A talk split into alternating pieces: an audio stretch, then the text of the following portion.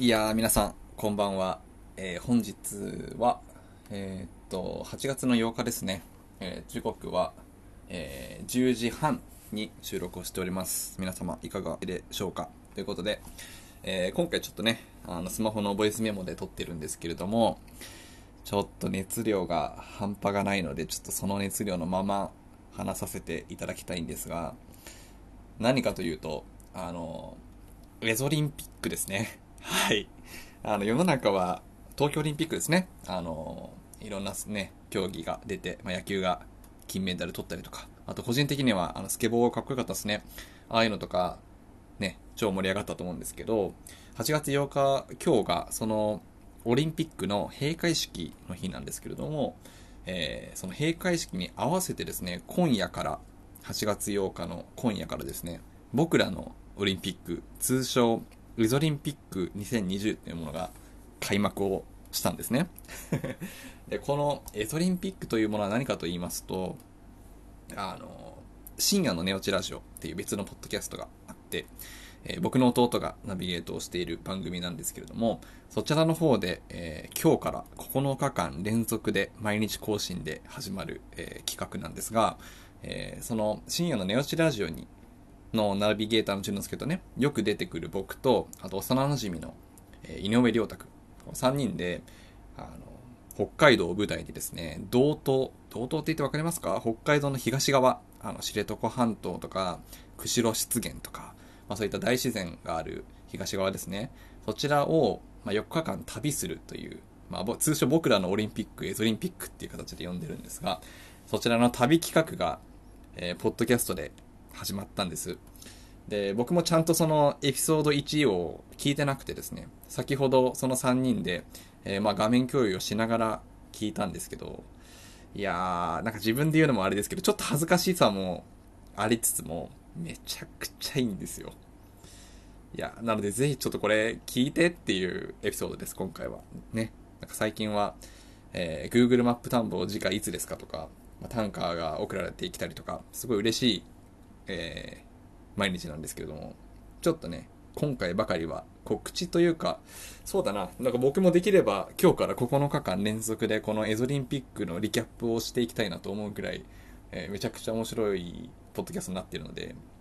ぜひ聞いていただきたいんですけれども、どんなポッドキャストになっているかというと、えー僕らが旅をしている間、その旅の様子をですね、こっそり、こっそりというか、もう普通に、あの、IC レコーダーであったりとか、iPhone のボイスレコーダーで、あの、淳之介弟が回してまして、それがうまい具合に編集をされて、あの、今日から9日間、えーポッドキャストに上がるんですね。なので、聞いてる側からすると、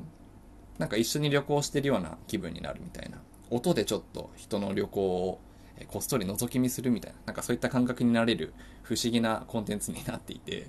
あこんなポッドキャスト聞いたことなかったなって、ちょっと個人的には思っています。なんかね、ラジオとかだとよく僕が好きだった昔のあのサントリーサタデーウェイティングバーアバンティっていう架空の架空なのか実際にあるのか、えーバーを舞台にした、えーポッドキャストの番組があったり特定のシチュエーションをね模したいわゆるモキュメンタリー的な手法で、えー制作される番組っていうのはよくね見ていたんですけども今回のエゾリンピックはもう本当に正真正銘の普通の旅になるのでそれをね、こっそり、あの、IC レコーダーで撮って、えー上がっている番組ってことで、非常に面白いアプローチになってるかなと思うんですけど、この企画個人的にすごく気に入ってるのは、このエピソードが面白い、ちょっと恥ずかしいんですけどね。あの、僕らが車の中で熱唱していたりもするので、ちょっと恥ずかしいところもあるんですけど、面白さとしてはですね、旅のしおり？僕、旅のしおりを作ったんですね。うん。旅のしおりって、皆さんご存知ですかね？あの小学生とか中学校の頃の体験学習とか、また修学旅行の時に作りませんでした旅のしおり。B6 くらいの大きさで、厚紙、厚紙というか、なバインダーの中に、その旅の旅程とか、あとは実施要項があったりとかね。あと、本当表紙の方には、旅立ちに寄せてとか、あと日課表って言ってて毎日のそのスケジュールがあったり、各係の紹介とかね、リ,、えーレクリエーションの紹介とか、いろいろあったじゃないですか。で今回このエゾリンピックに合わせてなんとですね、この僕ら3人で、えー、旅の前から事前に、えー、ズームとか、あと実際に会って打ち合わせをして、えー、40時間以上かけてですね、旅のしおりを作ったんです。うん。もう全工程、全部のページで、これ何ページあるんだ一応そのページ数もちゃんと振っていて、32ページって書いてあるんですけど、実際にはもっとページがあって34、5ページくらいにわたる旅のしおりを一言一句すべて自作で、オリジナルで作ったんです。これがまた力作で、ね、めちゃくちゃいいんですよ。あの、いわゆる旅のしおりって、真面目に書くとね、つまんないし、あの、大人になってから真面目に旅のしおりを作ってもね、しょうがないってことで、まあ基本的に抑えるべきところは抑えつつ、中身でもどれだけ真剣にふざけるかみたいなことをやったんですね。で、これがすごく面白くて、はい。このしおりを見ながら、毎日更新されるエピソードを、ちょっとお酒片手に、え、聞くと、こっから9日間僕も自分で楽しめ、追体験できてね、楽しめそうだなと思って、すごい、これから楽しみになりそうだなと思ってます。はい。で、まあ何が言いたかったかというと、ぜひ、この、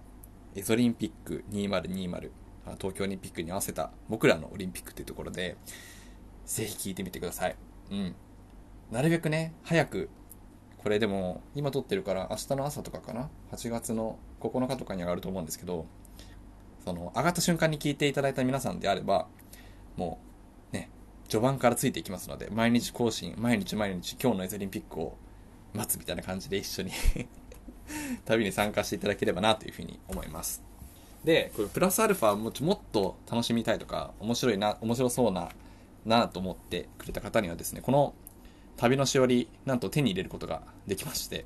というか、売ってるんですね。全く僕らが旅に持っていったものと同じものを売っておりまして、まあ、そちらは、あの、まあ、詳しく知りたい方は、あの、深夜のネオチラジオのポッドキャストの、あまあ、インスタグラムであったりだとか、あとは今回のエズリンピック2020のホームページも実はこしらえておりますので、えそちらからぜひご覧いただければというふうに、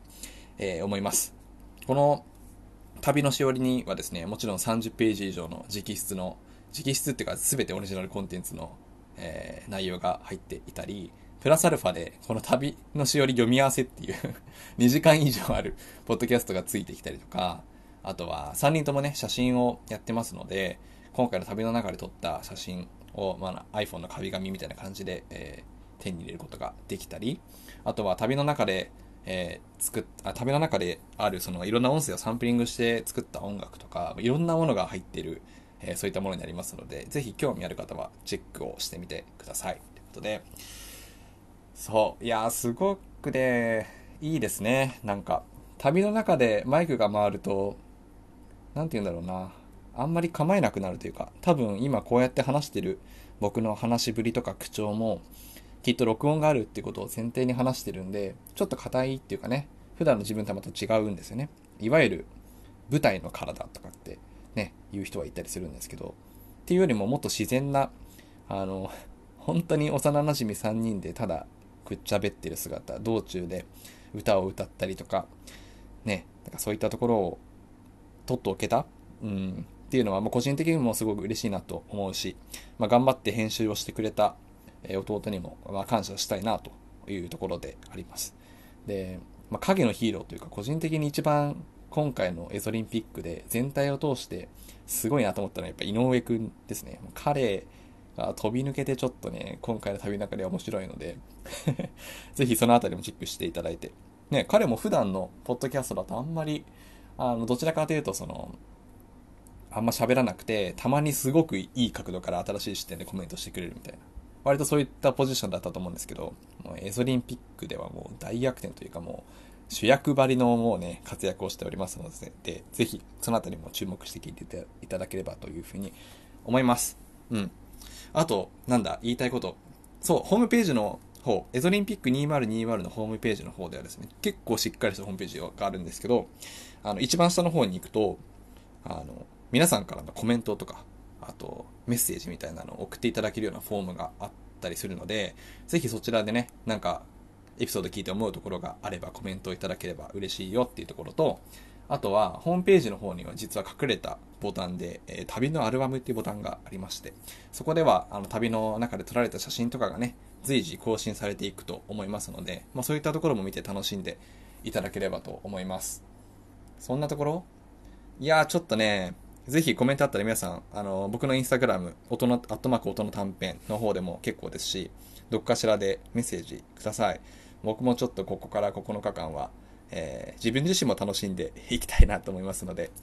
ね、オリンピック終わっちゃいましたけど、まだまだ夏は続くぞというところで、えー、一緒にこれからも追っていければというふうに思います。はい。それでは、今回のエピソードはここまでということで、えー、また次回お会いしましょう。それでは。